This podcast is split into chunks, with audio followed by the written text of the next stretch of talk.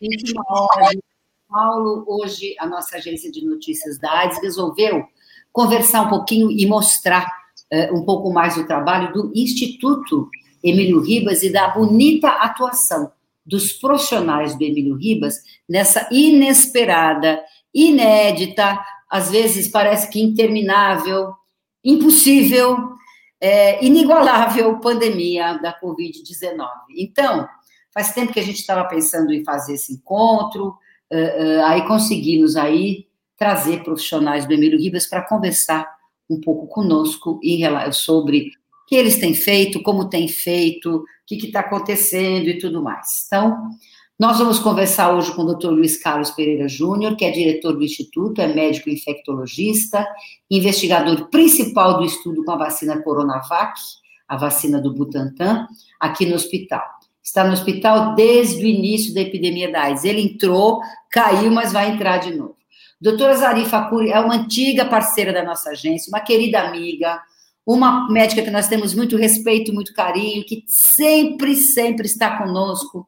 A gente é, é uma das médicas que nós atormentamos sempre que podemos, porque ela está sempre, eh, eu diria que disponível para conversar conosco e dar informações, entrevistas e tudo mais. Doutora Zarifa é médica infectologista da linha de frente do combate à Covid, atua nas enfermarias desde o início da pandemia, está no hospital do Emílio Ribas também, desde o início da AIDS. Vamos conversar com a senhora daqui a pouco também. Boa noite, doutora Zarifa. Está bem? Bem de saúde, firme?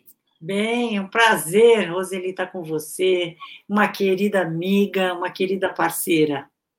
Pois é. E também aqui conosco um médico que não. O médico, quando é residente, ele não é mais recém-formado, né, doutor André? Ele está tá lá, né? Está lá no meio do pelo amor de Deus, como eu diria. Então, o doutor André, que é médico residente da linha de frente de combate à Covid-19, atuando na unidade de terapia intensiva do Hospital Emílio Ribas. Tudo bem, doutor André? Boa noite. Tudo bem, boa noite. É um prazer estar aqui com vocês, na presença dos meus colegas, doutora Zarifa, doutor Luiz, a Mária, a Rosângela. É, entrei no Emílio Ribas em 2019, naquela época ainda não existia Covid, e aí a pandemia nos abraçou e desde então a gente tem trabalhado aí junto com, com todos nessa pandemia. Não é brincadeira, não. Doutor Luiz Carlos, tudo bem? Boa noite. O senhor está bom? Muito obrigada, viu, pela sua disposição. Muito obrigada pela disposição dos três de estar aqui conosco. Sabemos que não está fácil para ninguém. Não consigo ouvir. O senhor. O senhor não, não, Vou não outra mídia. Então, o senhor sai e volta de novo. Isso, ele sai e volta de novo. Enquanto isso, eu quero mostrar, João, uma foto do Emílio Ribas, do hospital. Porque a nossa agência tem uma abrangência nacional e internacional, vai ver, tem gente que não conhece o Emílio Ribas. Agência de notícias dados é lá no Conjunto Nacional, eu passo sempre em frente ao Emílio, né? Então, tá aí a foto do Hospital Emílio Ribas. Quero contar um pouquinho a história do Hospital Emílio Ribas. Espera aí que eu vou pegar aqui e mostrar para vocês. Olha, tá aqui, ó. Bom, é, eu sei que todo mundo que trabalha no Emílio Ribas adora o Emílio Ribas. É um é um, não sei, um doce, tem doce, Emílio Ribas, porque eles aprendem, mas eles vão contar por quê, né? Nós vamos descobrir por quê. Mas o Instituto de Infectologia Emílio Ribas é uma das eh, anti, mais antigas instituições públicas do Brasil em atividade até hoje. É um hospital especializado no tratamento de doenças infecciosas, com atendimento 100% voltado aos usuários do Sistema Único de Saúde. Foi fundado em 1880, quando o país vivia a epidemia da varíola. Nossa, olha lá. Na época, ficou conhecido como Hospital de Isolamento. Na década de 70, enfrentou o desafio de combater um surto de meningite que levou o hospital à capacidade máxima de atendimento. Eu lembro disso, viu, doutora Zarifa? Eu já era nascida. Uhum. Eu, sou, eu, eu, eu sou da década de 60, né? Então, lembro disso e todo mundo falava do Emílio Ribas, enfim. Nos anos 80, o hospital atendeu os cinco primeiros casos de AIDS do país. Em 2009, foi a vez da epidemia de H1N1. Em 2014, os profissionais se prepararam para receber possíveis casos de, de ébola por causa da epidemia na África, de ebola da epidemia na África. Há dois anos, houve a epidemia da febre amarela e desde o início do século XIX é tido como um dos melhores centros de atendimento em doenças infecto-contagiosas do país. Está aí o prédio do Emílio Ribas, que fica na doutora Arnaldo. E agora fala um pouquinho do Emílio Ribas.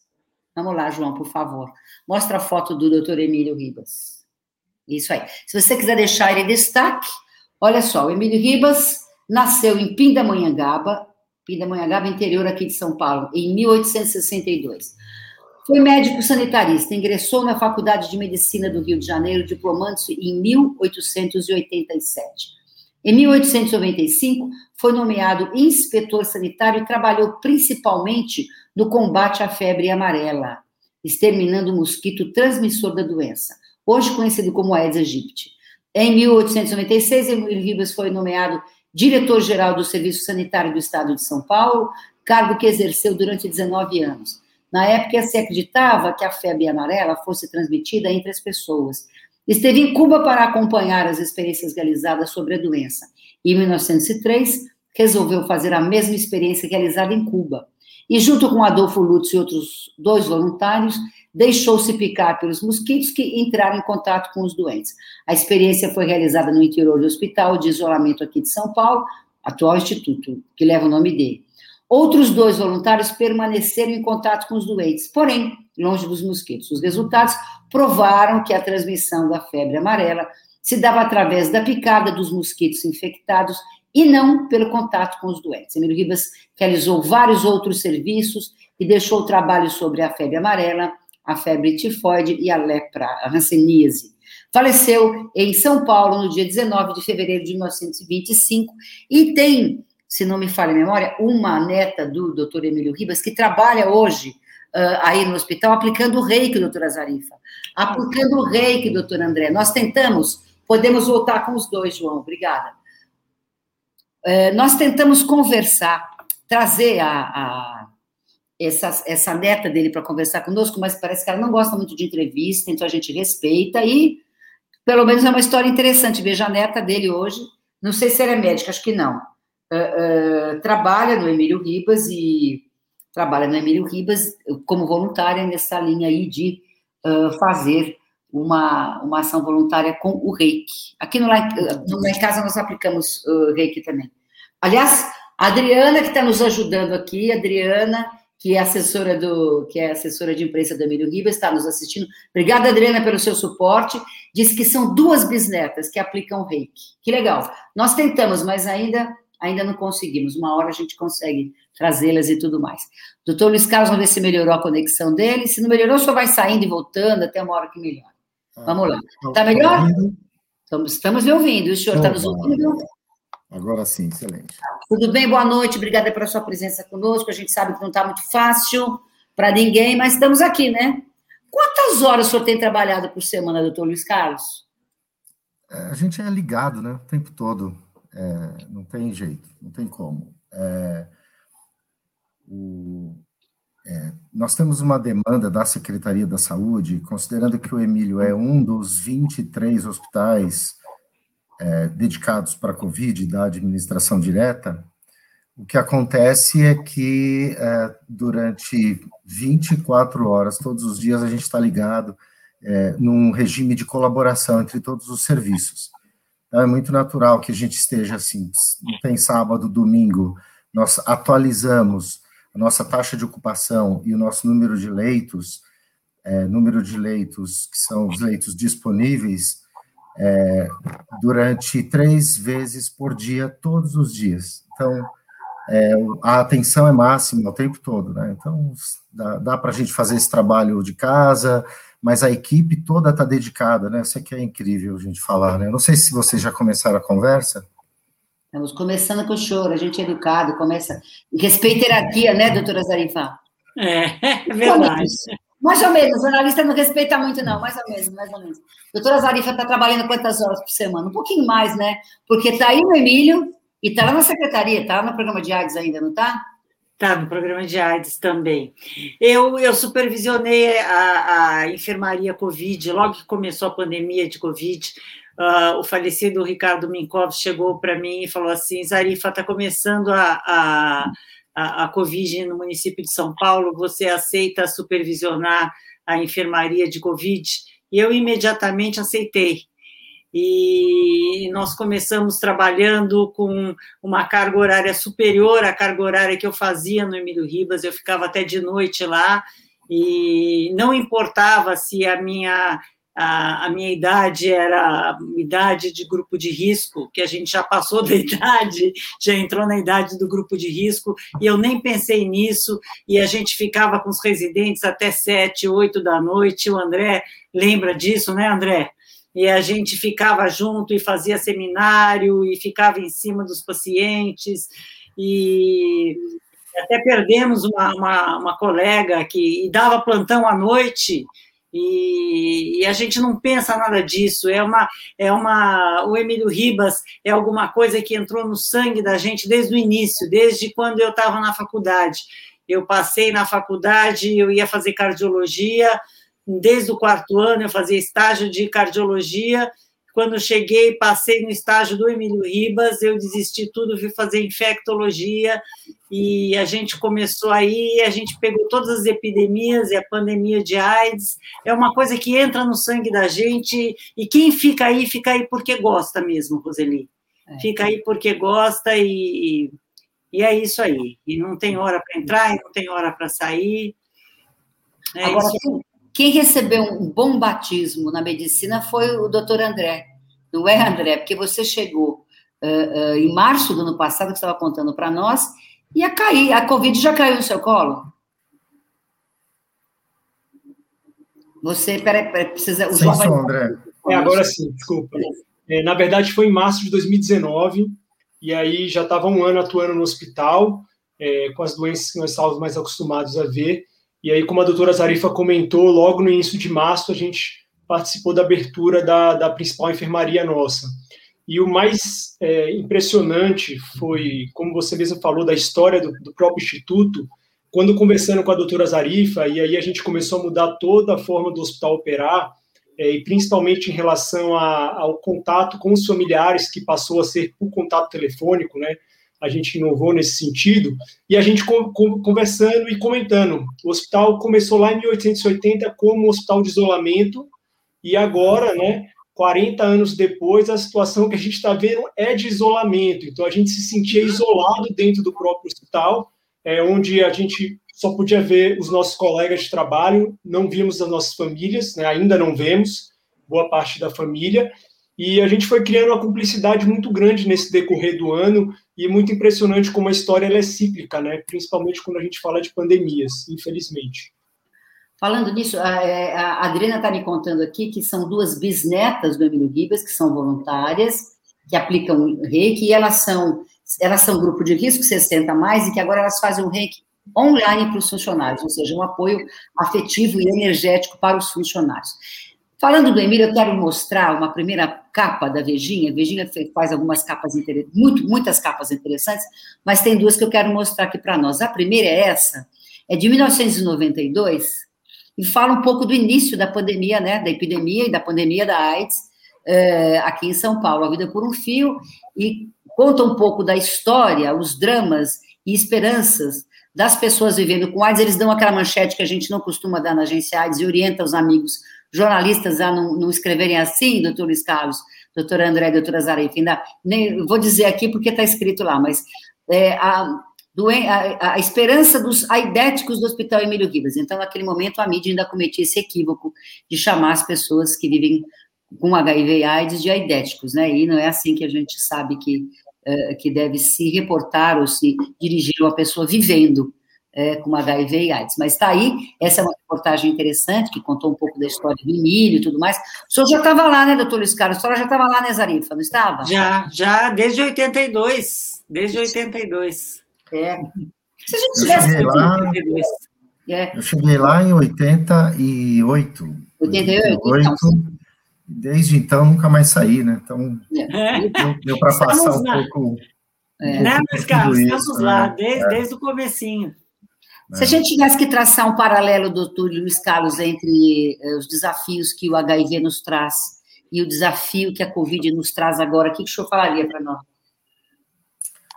É muito curioso, porque dessa época, a eh, Zarif lembra bem de como eram as enfermarias, eu lembro da doutora Luísa, era chefe lá do quinto andar, eh, as visitas aconteciam através de um vidro, as portas tinham um vidro Exatamente. É, retangular, pequeno, com uma portinha por, pelo lado de dentro, e as visitas aconteciam dessa maneira.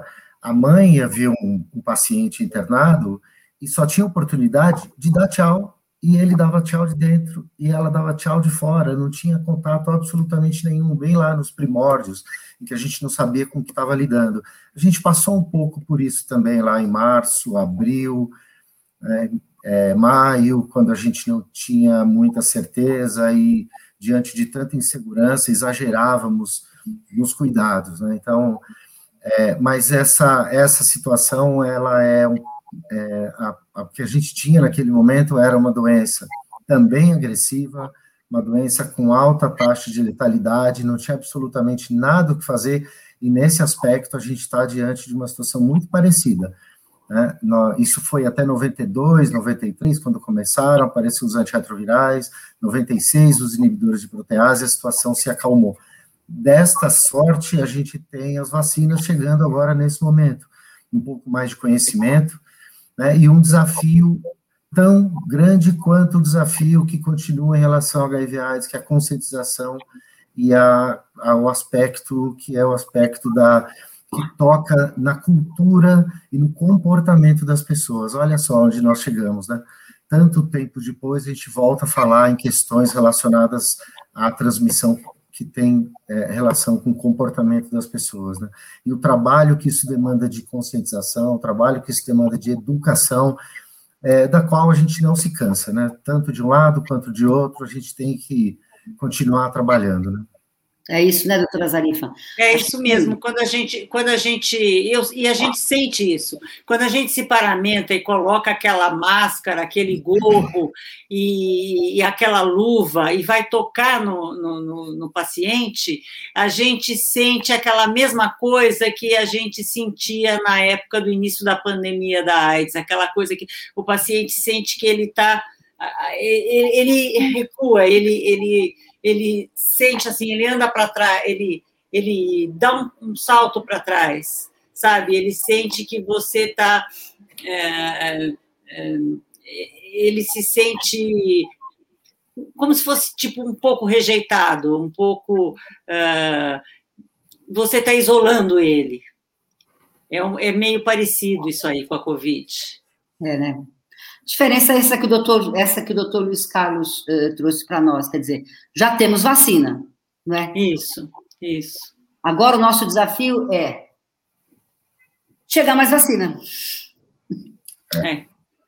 Eu então, queria aproveitar, é, só fazendo esse paralelo ainda, Roseli, é, para dizer que a gente começou essa semana o estudo mosaico. Não sei se você sabe do estudo mosaico, estudo de vacina da Janssen contra HIV. Sim. É, então, eu acho que acho que merece até um destaque, se você quiser. É, eu, é, a gente tem um certo cuidado de, de fazer divulgação de projetos claro. de pesquisa, respeitando todos os voluntários que vão participar, mas eu acho que merece um destaque. A gente tem é, uma quantidade bastante grande de interessados, é uma população é, que é vulnerável, extremamente vulnerável, por isso são os primeiros candidatos a terem essa oportunidade de receber uma vacina que de fase 1 e 2 já mostrou 67% de eficácia em proteger de, no, de novas contaminações com HIV.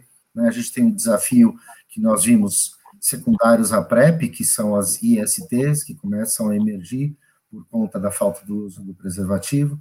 Mas, de qualquer forma, é mais uma ferramenta para aqueles que assumem que não fazem, é, não têm relação protegida e também não fazem uso da PrEP.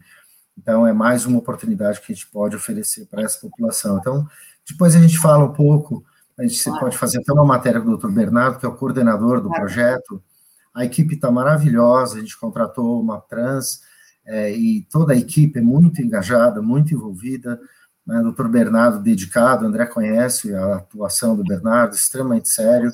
Então, acho que cabe aí um, um capítulo à parte para a gente falar para vocês aí da agência que sempre nos apoiou. O doutor Luiz Carlos, por que, que o mundo uh, conseguiu uma resposta mais eficaz contra a Covid e a pandemia da AIDS? Nós vamos completar esse ano aí de pandemia de AIDS no mundo 40 anos, e agora que a gente está tendo resultados, eu diria, mais promissores em uma vacina uh, contra o HIV e AIDS, na avaliação do senhor?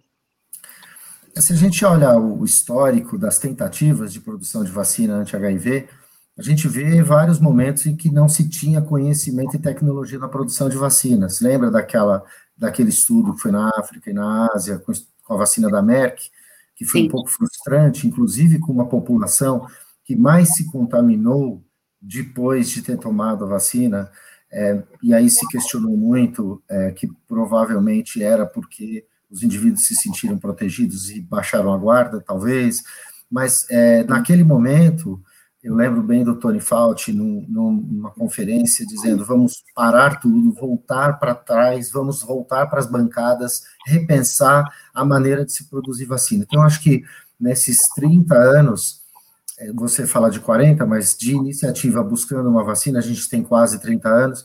Nesse período, muito conhecimento foi acumulado. Então, dessa vez, a gente tem é, mecanismo de produção de vacina num tempo recorde, como a gente está vendo para a Covid. E, é, da mesma maneira, a vacina que nós temos da Janssen, que está pausada agora, mas já foi autorizado a retomar, provavelmente semana que vem, no máximo a outra, é, a, da mesma maneira a gente usa a mesma produção, usando o adenovírus 26, para a produção dessa vacina anti-HIV combinado. É um mosaico de é, disposição de antígenos para provocar a imunidade no organismo das pessoas. Né? Então, acho que foi uma, uma somatória, assim, foi um conhecimento acumulado ao longo desses anos todos, que foi utilizado agora para a Covid e que está sendo também paralelamente usado para HIV. É, o que nos inspirou trazer os senhores para essa conversa, a doutora Zarifa, e as meninas que vão entrar daqui a pouco, a Rosângela e a Mariana, é, foi uma reportagem que a Virginia fez, contando um pouco da história que os residentes, como o doutor André, estão vivenciando hoje no Emílio Ribas. Eu quero pedir para o João colocar a capa para nós da Virginia, olha, de repente no front. É uma reportagem muito interessante que a Virginia fez e que mostra, traz um pouco do dia a dia desses residentes que estão, uh, uh, uh, que pegaram a Covid no auge do, do desafio que a, essa pandemia tem sido para todos nós. Queria que você contasse um pouco da tua história nesse sentido, o, o André. Como é que. Bom, você chegou lá e você virou residente, e aí chegou a Covid. E aí? Pois é, Roseli, esse na foto é o Ricardo, é um residente muito competente também, muito querido. E quando a pandemia chegou, a Covid chegou, lembro, foi dia 13 de março o primeiro paciente que eu tive contato no pronto-socorro, caso suspeito. E era, um era algo incerto, a gente não, não, não tinha nenhuma medicação eficaz tanto para tratar, mas a gente ainda também desconhecia as complicações que a doença causava, que hoje em dia a gente sabe bem, principalmente a formação de trombo. Então, logo na sequência, eu fui para a UTI, tive a oportunidade de ficar um bom tempo na UTI, e era desesperador, porque a gente nem sabia que isso acontecia, e simplesmente a gente ficava olhando literalmente para o doente, sem saber como auxiliá-lo de alguma forma é, que de fato mudasse o curso da doença. Então, perdemos inúmeros colegas né, é, de, de, profissão, perdemos inúmeros pacientes, perdemos colegas no Emílio Ribas, propriamente dito, e, e era simplesmente desesperador. Era algo novo, nunca vivido antes, e a oportunidade de estar dentro do instituto numa pandemia como essa, na área de infectologia, é simplesmente surreal. O que, que você, que mais te uh, chocou nesse processo todo? Eu acho que é a impotência, a sensação de impotência. E eu acho que é exatamente essa sensação associada a questões políticas que, inclusive, fazem muitos dos nossos colegas prescrever tantas medicações que a gente vê que não tem comprovação científica.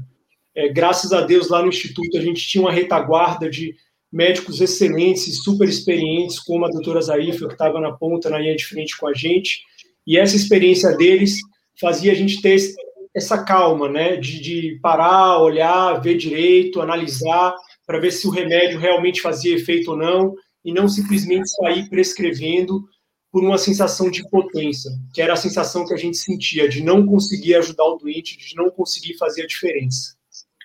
Doutora Zarifa, uh, uh, A senhora, o que mais lhe chamou atenção nesse processo todo e como é que a senhora se sentiu tantos anos depois de ter enfrentado e de ter conseguido tantos resultados positivos com a AIDS, tendo que viver de novo uma situação de impotência, uma, uma situação de vulnerabilidade, uma situação de fragilidade, como a senhora está vivendo de novo agora com a Covid? Olha, é, a sensação foi ver que a gente sempre está aprendendo. E a gente, é, as doenças são, estão sempre aparecendo doenças novas e a gente está sempre aprendendo, sempre aprendendo. Seu maior aprendizado nessa doença agora qual é? Qual tem sido? Que, olha, é, tudo, é, as, as coisas se repetem, né? Nas pandemias as coisas estão sempre se repetindo. É um filme que está sempre voltando e se repetindo, se a gente for analisar bem. É, as coisas se repetem nas pandemias. Pensa, pensa assim também, doutor Luiz Carlos, é um filme que o senhor parece, parece não, já viu, né? É, é, eu vivenciei aquele período em que a gente, a passagem de plantão, André, só para você ter uma ideia, é, o PS era só no térreo. Nós passávamos um plantão com 50 pacientes. Imagina os corredores cheios de pacientes. Imagina como era passar a visita e, a, e o retorno dessa visita ao longo desse corredor. É, o que, Roseli, eu queria só aproveitar essa sua pergunta, desse aprendizado. É, eu acho que não é um, não, não falaria sobre aprendizado, eu falaria sobre constatação. É, vivenciar agora, do ponto de vista do, do, gestor da instituição onde eu me formei, de construir minha vida profissional, e agora eu tenho essa oportunidade de estar dividindo com os colegas é, é, conceito que a gente tem da instituição, da importância da instituição, da importância para a Secretaria da Saúde e, e, do valor dos investimentos que a gente tem recebido, felizmente, é, pela Secretaria da Saúde, não é só porque o doutor Jean nos apoia, isso é, é claro, mas é porque isso denota a importância da instituição. Das, dos hospitais da administração direta, 42 hospitais, é, nós somos o hospital é, que tem o maior número de leitos de UTI nesse momento. É o hospital que se compromete a dar alta para o último paciente de Covid daqui a alguns meses, espero.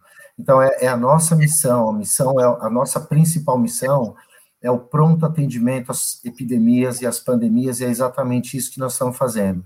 Então, o que eu quis dizer com constatação é, da força de trabalho, são 1.350 profissionais do Estado, mais os terceirizados que nos apoiam, são quase 2 mil funcionários, e passar pelo hospital, andar pelo hospital, eu poderia dizer, talvez a Zarifa e o André até reiterem isso, o momento mais difícil foram as duas últimas semanas de março, é, e andando todos os dias pelo hospital, é, você vê todo mundo engajado, todo mundo cumprindo o seu papel, é, é, é, é, de se admirar. A força de trabalho, que é uma força de trabalho que nós estamos falando aqui da representação de quem está na ponta, mas eu, eu queria destacar a força de trabalho de quem dá condições para que o hospital todo funcione, que vai desde a farmácia, do laboratório, toda a administração, a gestão de almoxarifado, né, todo o trabalho do voluntariado, acolhendo as famílias.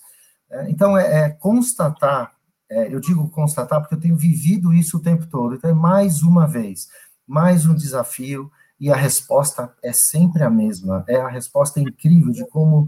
Eu, eu não sei o que acontece é, é, com os funcionários, eu não sei dessa herança a ponto de trazer as duas bisnetas do doutor Emílio Ribas lá para dentro. Olha o nosso compromisso. É. Nós temos um compromisso com a história e ela está lá conosco, de mãos dadas conosco é, é incrível esse, esse, trabalho. Então, assim, para mim, essa, é, essa vivenciar isso nos traz um compromisso ainda maior na luta para que a gente dê condições para fazer esse atendimento da melhor forma possível, para que a gente possa participar, como a gente tem feito, de vários projetos de pesquisa, como foi Coronavac, afinal, foi o maior centro no Brasil, dos 17, foi o centro que mais incluiu participantes nesse projeto para que validássemos uma vacina que é a que 80% do país recebe.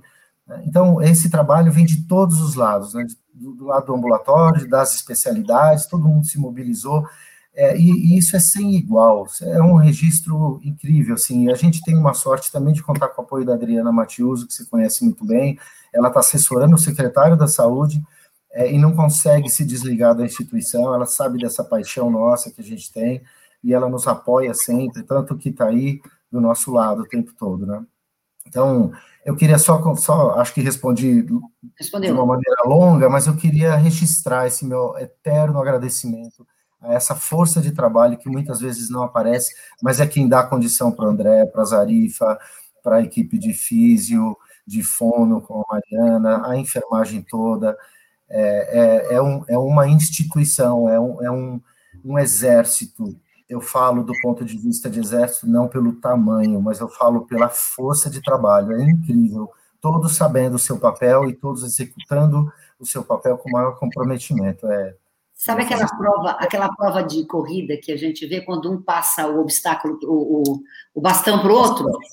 É mais ou menos isso que acontece no Emílio Ribas, doutora Zarifa. E uma, emendando a pergunta aqui, o que, que a AIDS nos ensinou nesses 40 anos que hoje é, os chores na linha de frente, a chora na linha de frente, pode trazer para a Covid? Ensinou isso, ensinou é, é, a união, é todo mundo trabalhando junto, é que é, não é todas as, as especialidades, a, a, a, gente precisa de, de várias pessoas trabalhando juntas, de várias especialidades, de, de várias disciplinas. É isso. Se eu puder complementar, Roseli, claro.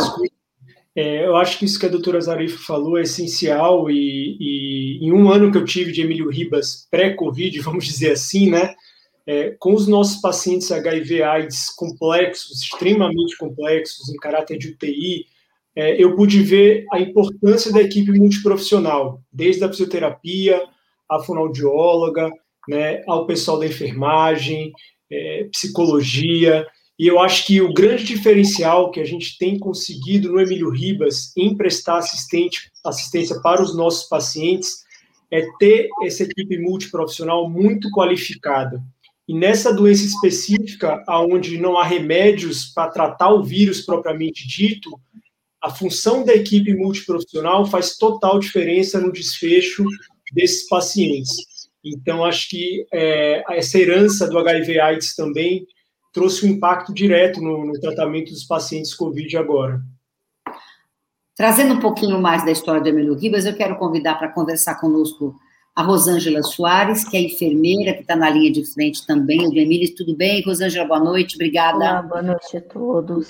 Obrigada pelo convite. A Mariana Saconato, que é fonoaudióloga, que faz parte da equipe de reabilitação. Tudo bem, Mariana? Boa noite, tudo bem? Boa noite todos. Obrigada pelo convite, Roseli. Como é que tem sido para vocês esse dia a dia, esse cotidiano, esse enfrentamento desse novo desafio que temos, que a humanidade toda tem e que vocês estão encarando assim com, nossa, com muito desprendimento, com muito amor, com muito profissionalismo, com tanta coisa bonita que não cabe, nem cabe na nossa live dizer. Como é que tem sido o dia a dia para você, Mariana? O ano passado, lá no início de tudo, fevereiro e março, foi tudo muito difícil. Nós não conhecíamos o vírus, não sabíamos o que ele era capaz. Como fonoaudióloga, né, nós tivemos que reformular nossos protocolos diante de uma ausência de evidência, né, de evidência na literatura. Então foi tudo muito difícil. Nós tínhamos ali o conhecimento de que muitos profissionais da linha de frente da Europa, inclusive, estavam indo a óbito. Então isso assustava muito. Então meu primeiro atendimento foi péssimo. Eu lembro muito bem, como se fosse hoje, ali em março quando entrei para atender o meu primeiro paciente na enfermaria, com bastante medo, mesmo já atuando há nove anos dentro, do, dentro de uma instituição de doenças infecto-contagiosas, sendo que doenças muito mais graves, inclusive, do que a Covid. E hoje o cenário é totalmente diferente para mim, né? Passado-se um ano e, e três meses, é, claro, é, ainda existe medo? Sim, mas bem menos. A equipe agora tem um outro preparo, um outro olhar. A gente consegue lidar melhor com a doença, né? A equipe médica e também a equipe multiprofissional. Então, a gente já entra mais tranquila, a gente verificou que os nossos protocolos, sim, foram certeiros, que a gente acertou muita coisa, mesmo diante do desconhecido. O que foi mais difícil nesse processo todo, Mariana? Foi difícil é, ver as pessoas adoecendo, as pessoas próximas, colegas, e principalmente naquele período difícil de 2020, de 2020 ficar longe da família. Para mim foi muito difícil, né? Então, eu me afastei da, dos meus pais, eu, eu vi meus pais a cada 15 dias, e o ano passado, até lembro que eu discuti com o doutor André num corredor do sexto andar, que eu perguntei para ele, ah, será que eu consigo visitar meus pais agora? Eu lembro tão bem que ele falou, Mari, toma cuidado, melhor não, né? Você nunca sabe se você vai poder levar o vírus. E hoje, mesmo vacinada, com as duas doses, eu estou sendo a minha família, né? Eu não vou para lá, tenho muito medo de levar de, de, levar o vírus, porque eu fico no pronto-socorro, eu fico na UTI. Então, ficar longe dos familiares, para mim, foi bem difícil para enfrentar essa, aquela dinâmica tão difícil do ano passado. Sheila, qual foi o caso que mais te chamou a atenção? É, é, você que também está na linha de frente, você que é enfermeira. Qual foi o caso, Rosângela, que mais te chamou a atenção nesse processo todo e, e que vocês estão vivenciando há praticamente um ano e um mês? É, do ponto de vista de, de gravidade, foi uma pessoa que nós atendemos no pronto-socorro. Eu fiz a classificação de risco desse paciente. Era um adulto jovem, sem história de grandes comorbidades. E isso lá em 2020, eu acho que era abril, maio. Era um, um professor, ele tinha acabado de defender a tese de doutorado dele, estava aguardando para receber o diploma ele, em fração de horas, ele entrou, encaminhei ele para tomografia, ele subiu para o pronto-socorro, é, evoluiu para intubação e logo após a intubação essa pessoa foi a óbito por TEP. Então foi o primeiro momento que a gente correlacionou a, a TEP como uma das complicações da, da Covid, porque até então a gente não a gente tinha algumas coisas da literatura, mas a gente não tinha visto ali no, no nosso cotidiano. Então, eu estava com, com um dos anestésios, que é um, um profissional excelente, o doutor Adriano, e a gente foi conversando, porque a, a coisa que acho que mais me fascina no, no Emílio Ribas é essa coisa da solidariedade entre os profissionais no compartilhamento do conhecimento. Então, assim, é, a gente consegue ver que a, a interdisciplinaridade ela consegue, a, acontece de uma maneira muito horizontal, né? Então a gente tem excelentes profissionais que, que partilham aquele conhecimento porque ele está num, num status ali que ele sabe que não adianta um ser bom sozinho, né? Então, uma equipe fortalecida, uma equipe com conhecimento, ela traz um, um retorno para o nosso produto final, que é o cuidado, para as pessoas gravemente enfermas. Agora, com relação ao, ao caso que mais me, me desconstruiu emocionalmente, foi atender os nossos colegas de trabalho. Então, assim, é, eu sou uma enfermeira que inicialmente eu sou lotada no pronto, eu sou lotada no centro cirúrgico, mas que eu também atuo nas unidades de pronto socorro e na unidade de terapia intensiva. E lá na UTI, é, foi a primeira vez que eu vi, nesses 15 anos de Emílio Ribas, uma doença que contaminasse quem presta o cuidado. Porque, assim, é, quando eu fiz estágio na graduação, nós tinha, eu, eu passei por lá 99, 2000, é, nós tínhamos ali o evento do HIV, nós tínhamos leptospirose, nós tínhamos é, tuberculose, mas em nenhum momento o profissional, é, seguindo as normas corretas de, de precaução, de uso de equipamento de proteção individual, ele era contaminado. Né? E, de repente, a gente tinha uma notícia externa que falava que as pessoas que estavam prestando o cuidado estavam se contaminando e estavam evoluindo a óbito. Então, Complexo, né? isso, né? isso gera uma, uma angústia, uma ansiedade a partir do momento que você vê o seu colega na situação de paciente. Então, se desconstruiu uma, uma certa proteção que nós tínhamos, porque até então nenhuma doença tinha tido essa audácia, né? Claro. De contaminar e, e, e, levar a óbito as pessoas que prestavam cuidado à população. Os profissionais então, de saúde. Doutor Scarpa, como é que, como é que os senhores eh, se organizaram para enfrentar também eh, essa vulnerabilidade dos, dos senhores, dos profissionais de saúde? É, foi desde fevereiro, quando nós começamos a imaginar que chegaria no Brasil, é, a equipe de CCH e a equipe de medicina do trabalho começaram a promover treinamentos. Teve um momento aí em março para abril que eram feitos é, três treinamentos por dia de paramentação, desparamentação, é, e, a, e, aí a gente agregando ao nosso protocolo novos conhecimentos, é, e a, a, ação da medicina do trabalho foi é, fundamental. É, é, uma equipe também para se destacar lá dentro do hospital, a doutora Rosânia, que coordena esse trabalho. É, nós seguimos a legislação, tivemos algumas portarias definindo o afastamento de alguns profissionais, nós até exageramos nesse afastamento, fechamos o ambulatório, deslocamos profissionais que tinham condição de atender, as enfermarias foram separadas em Covid e não Covid naquele momento, até que depois a gente teve que dedicar mais espaço para os casos de Covid, mas é, quando você olha o número de casos de profissionais, é, ele, ele teve o seu pico em abril, e desde então ele foi caindo até agosto. Então, a gente tem um número muito pequeno, não é por conta da vacinação, porque a gente conseguiu vacinar todo mundo no final do ano, é, começo do ano.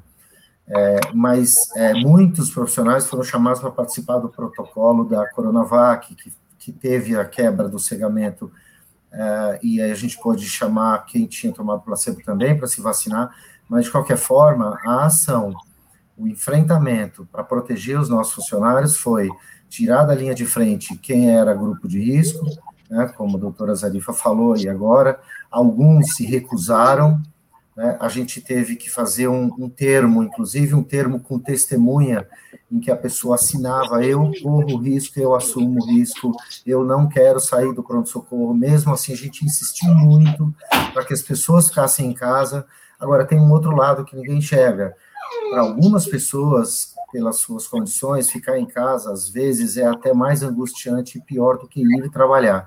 Então, nós criamos algumas áreas é, de trabalho administrativo para tirar essas pessoas da frente. Então, felizmente, é, a gente conseguiu é, diminuir bastante o número de profissionais é, progressivamente, é, e aí, desde então, o número é muito pequeno. Esse ano nós tivemos quatro profissionais que soro converteram desculpa, que tiveram PCR positivo. Então, a gente tem é, praticamente nenhum profissional sem vacinação é permitido dentro do hospital.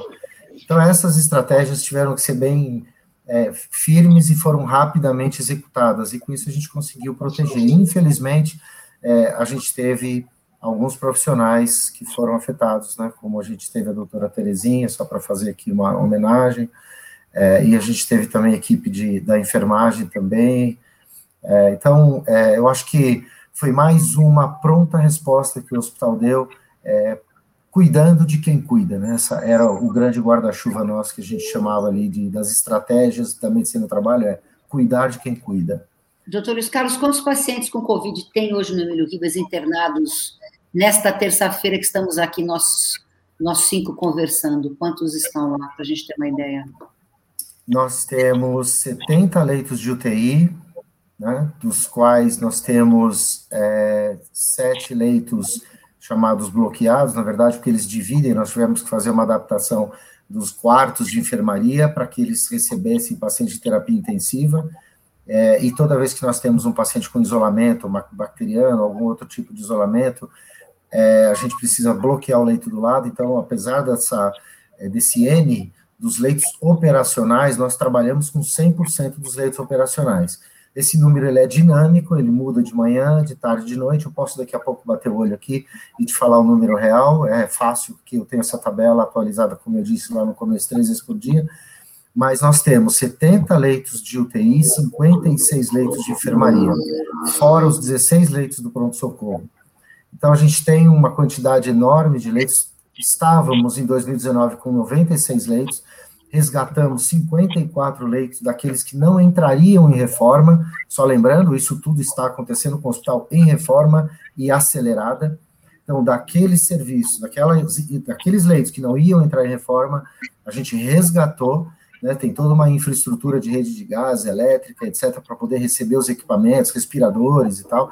A gente resgatou e hoje o hospital está com, tá com essa, é, essa magnitude. Né? Se for somar total de leitos, 174 leitos, do que era 129 leitos em março do ano passado. Então, esforço é um esforço absurdo de todo o hospital, de todos os setores. Né? É um grande, grande desafio.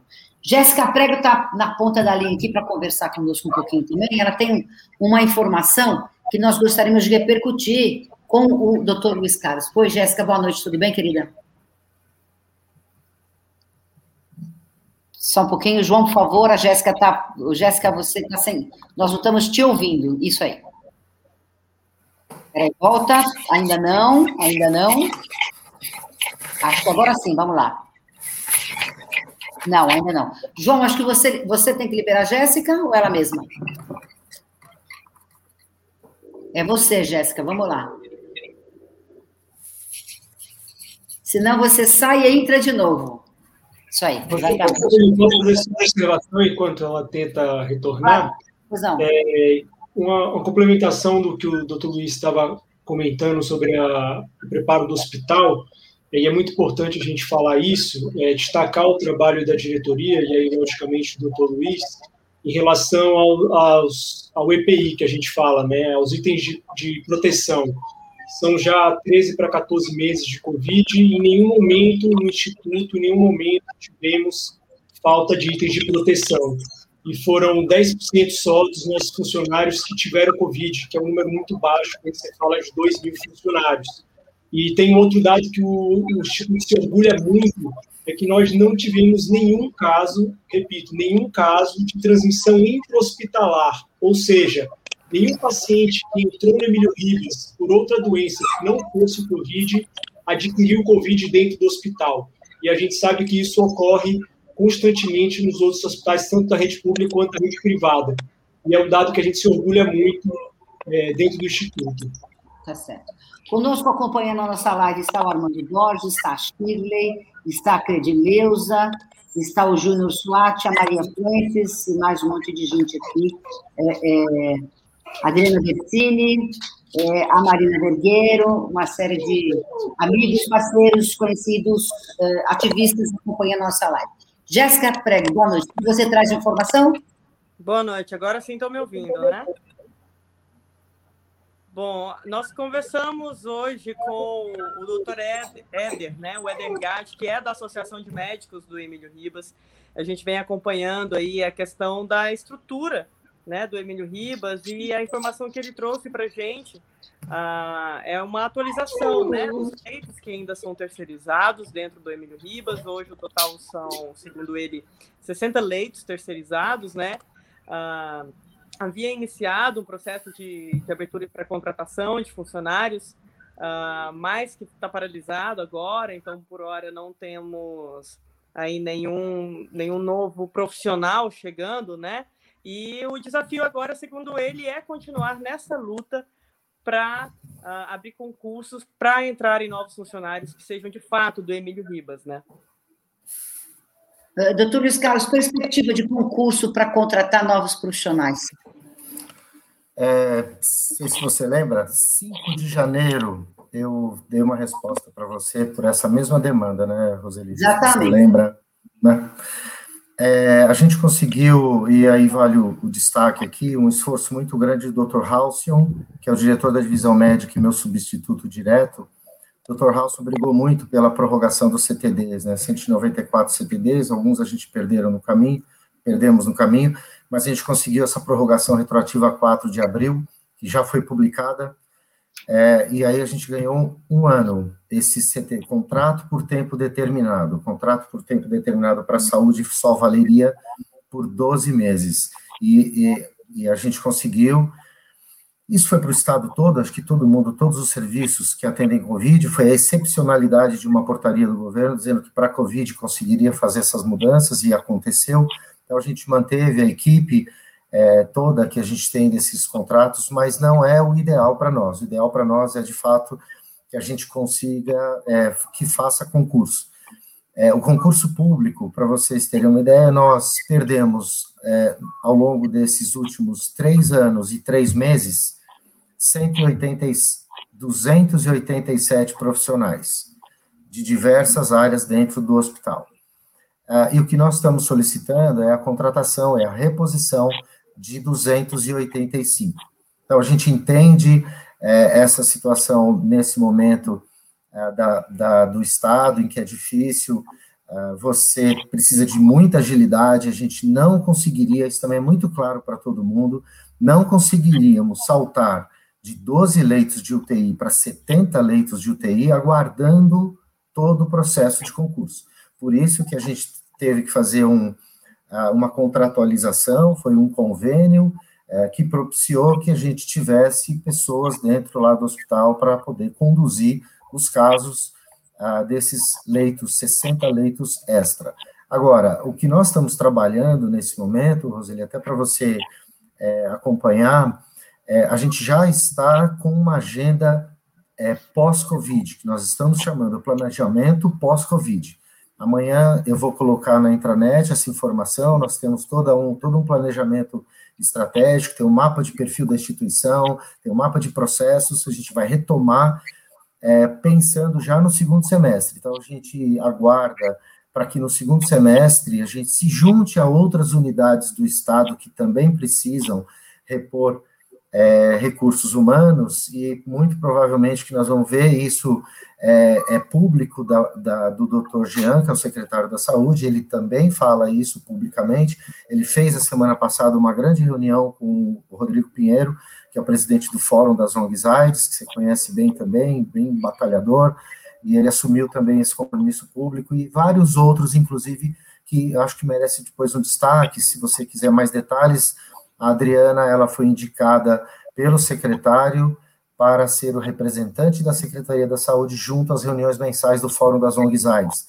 Então, existe um esforço e isso faz parte da nossa agenda do pós-Covid. Assim como a gente tem é, quinta-feira uma reunião com as regulações, já pensando é, como o hospital pode colaborar ainda mais com a rede é, de atenção com o SUS na região metropolitana, não só a capital, é, é reorientando os serviços para que as doenças infecciosas sejam direcionadas para o Emílio Ribas.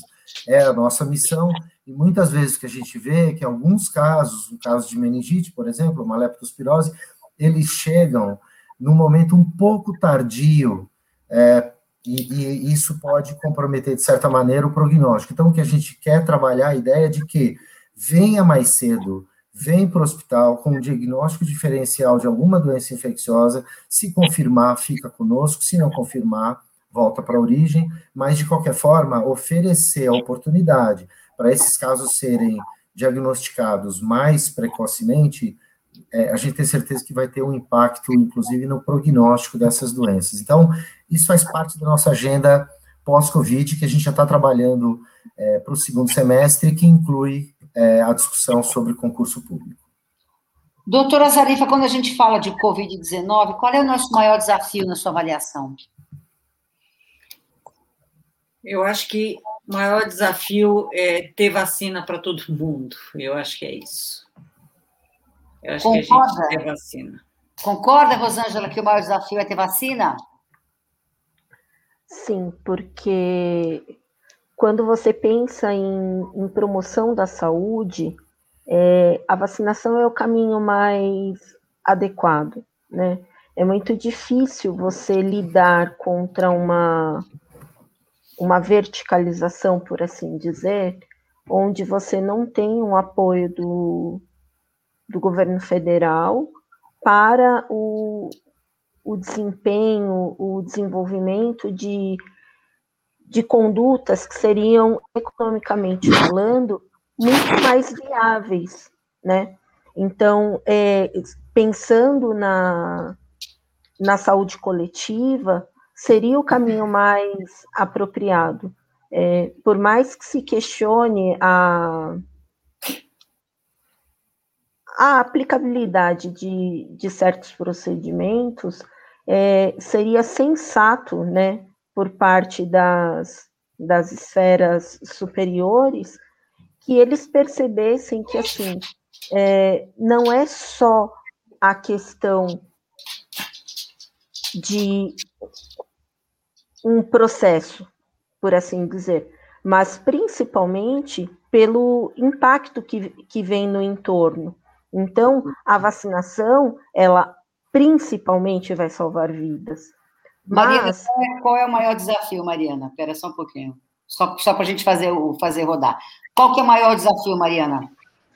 Eu acredito que o maior desafio seja mesmo a vacinação em massa, porque um mundo sem vacina é isso. É isso que a gente está vendo. É esse medo que as pessoas têm, esse isolamento social, esse distanciamento social. E é isso que a gente não quer mais. A gente quer, nós queremos nos aproximar das pessoas e ter mais tranquilidade, principalmente. Doutor Luiz Carlos, o maior desafio é a vacina? É, o maior desafio é frear a evolução da pandemia. Não tem dúvida nenhuma que a gente consegue isso com a vacina. É, eu queria destacar que a, a, gente já sente na porta dos serviços uh, esse, essa, essa ocupação de leitos, essa dedicação de leitos, essa dedicação de recursos, é, que as pessoas sentem até talvez uma segurança excessiva do, do, do fato, pelo fato de que tem apoio, se precisar de leito de UTI, nós temos, porque hoje a gente está aí perto de 80% de taxa de ocupação, que é muito alta ainda, mas essa pseudo-tranquilidade de que se eu precisar de um leito de UTI, eu tenho como ser atendido, é, ela, na verdade, ela tem uma outra consequência que muito pouca gente fala, que é o fato de eu tirar a oportunidade de outras doenças serem tratadas também, que estão numa fila de espera. Então, é, eu coloco junto é, o desafio que é ainda o desafio que está na nossa frente, que as pessoas, a compreensão das pessoas de que elas precisam continuar se cuidando hoje, até que sejam vacinadas amanhã, para que a gente também amanhã possa transferir todo essa, esse, esse, essa, esse instrumento da assistência toda essa ferramenta criada agora, nesse momento, pelo SUS, para que a gente possa também acolher outras patologias que estão aguardando a sua vez, né? Então, é, os desafios do SUS são enormes. Se a gente fala da pandemia, obviamente é a vacina, mas sem a gente perder o olhar para quem também está aguardando a consciência das pessoas, porque se elas é, não se cuidam e elas sustentam uma transmissão viral, elas estão tirando é, não levando apenas risco para outras pessoas contaminarem, mas elas estão tirando também a oportunidade de outras pessoas serem tratadas de, das suas doenças de base. André, nosso maior desafio quando a gente fala de Covid-19 é? Eu acho, sem sombra de dúvidas, frear a pandemia de fato, e aí envolve a vacinação. Destaco o trabalho do Instituto Butantan, governo do Estado. Cada 10 vacinas no Brasil, oito são do Instituto Butantan. E também um pouco algumas pessoas, uma pequena parte da população que insiste em aglomerar, seja em festa, seja em bar, seja em bingo, seja em cassino clandestino.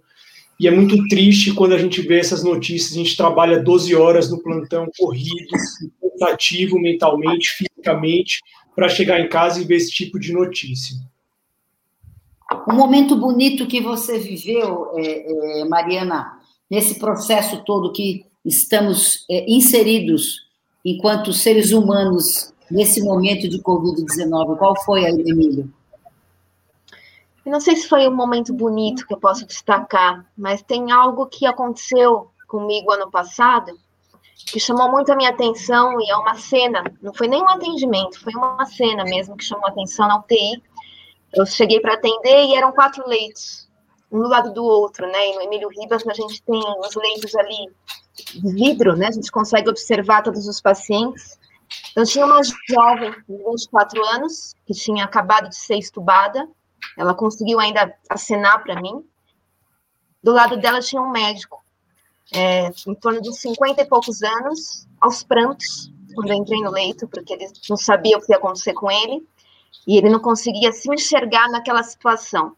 Do lado do médico tinha um senhor, por volta de 80 anos, também já estubado, super feliz, porque um dia antes ele tinha comemorado 60 anos de casado. E do lado desse senhor, um detento, algemado, ali no leito, com os policiais observando. Então eu parei, né, em determinado momento e observei, né, aqueles quatro pacientes, um tão diferente do outro, né, assim, do ponto de vista, se for olhar de formação, tudo, e todos com a mesma doença, todos nus, nus, apenas com uma fralda e um lençol, vítimas, assim, de, um, de uma coisa invisível, né, tão pequena e invisível.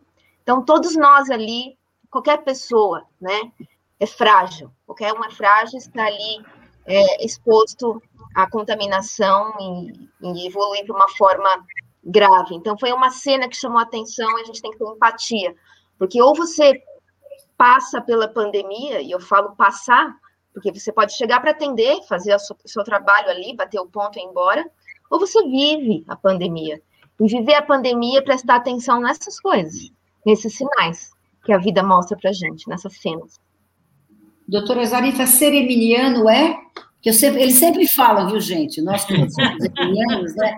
Ser emiliano é? Ser emiliano é, é, é se dedicar, é amar a infectologia, é amar o próximo, é viver para a infectologia.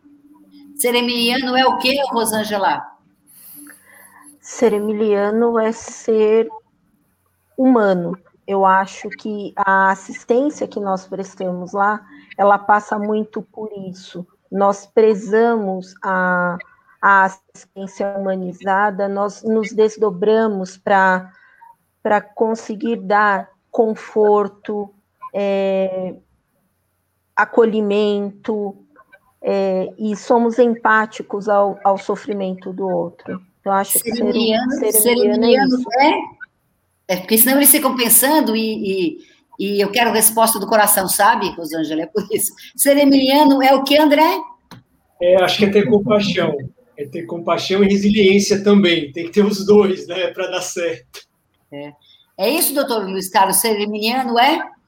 Ser, ser emiliano é você saber o seu papel no SUS, e você saber que você é, tem uma responsabilidade enorme com a saúde pública e trabalhar de portas abertas para essa população tão carente, e, e é isso que traz a, a herança e a história desde o doutor Emílio Ribas e, e, o hospital e o instituto carregando consigo isso. Isso é ser emiliano, é o compromisso que a gente tem com o Sistema Único de Saúde.